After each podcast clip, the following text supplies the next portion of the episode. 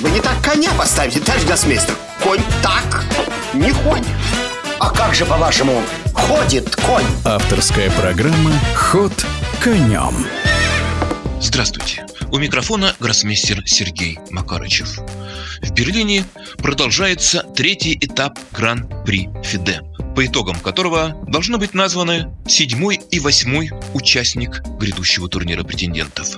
Впрочем, один из них, а именно Рихард Рапот из Венгрии, по сути дела, де-факто определился еще после второго этапа. Дело в том, что Рихард выиграл второй этап, а достаточно успешно выступив на первом, то есть выйдя в полуфинал, набрал 20 засчетных очков, и его теперь вряд ли может опередить более чем один шахматист. Конечно, у Хикара Накамуры, выигравшего первый этап, такие шансы как будто бы есть. Но напомню, что в отборочной группе, а всего таких отборочных групп, согласно регламенту турнира, 4, в каждой из которых принимают участие по 4 шахматиста, и лишь победители этих групп встречаются между собой в полуфиналах. Так вот, Хикару Накамура проиграл на старте Ливону Раняну и поставил себя в очень сложное положение. Более того, в следующих партиях Накамура защищался из последних сил во встречах с Андреем Есипенко и Григорием Апариным. Это российские шахматисты, которые выступают под флагом ФИДЕ.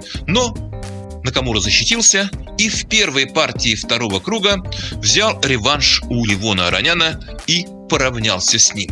А вот лидерство в этой первой, самой, пожалуй, важной группе, интригующей, захватил несколько неожиданно Григорий Апарин, который в первой партии второго круга обыграл Андрея Есипенко. Таким образом, у Апарина 2,5 очка, по 2 имеют Аранян и Накамура, и замыкает турнирную таблицу сейчас Андрей Есипенко. Что это означает? Означает это то, что если Григорий Апарин успешно доведет соревнование до конца, то ни Ливон Аранян, ни Хикару Накамура в полуфинал не попадут, и в этом случае второе вакантное место по линии Гран-при должно достаться, или точнее сказать, может достаться кому-то еще. Кому именно? Претендентов на это трое, и все они разведены по разным группам. В группе «Б» весьма успешно стартовал американец кубинского происхождения Линьер Домингес.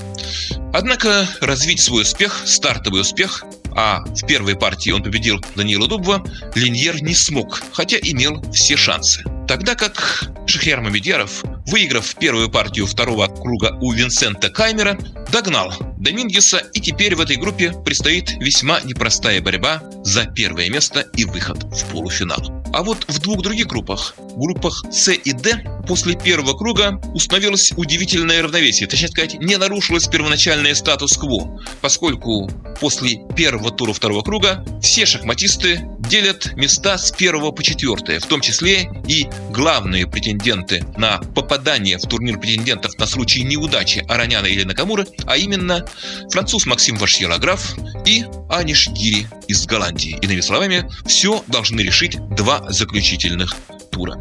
Однако не меньшее внимание мировой шахматной общественности вызвало другое обстоятельство, а именно официальное отстранение Комитетом по этике ФИДЕ Сергея Корякина от участия в турнире претендентов. Руководство Федерации шахмат России во главе с ее президентом Андреем Филатовым оспорило это решение органов спортивного арбитража, но все-таки мне представляется, что положительный для Сергея результат такого рассмотрения крайне маловероятен. А в этом случае его заменит обладатель наивысшего рейтинга по состоянию на 1 июня этого года.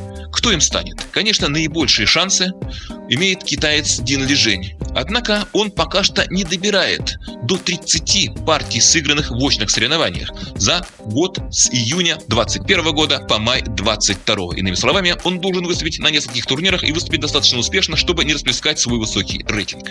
Короче говоря, все далеко не ясно, все весьма интригующе. Как говорится, поживем, увидим.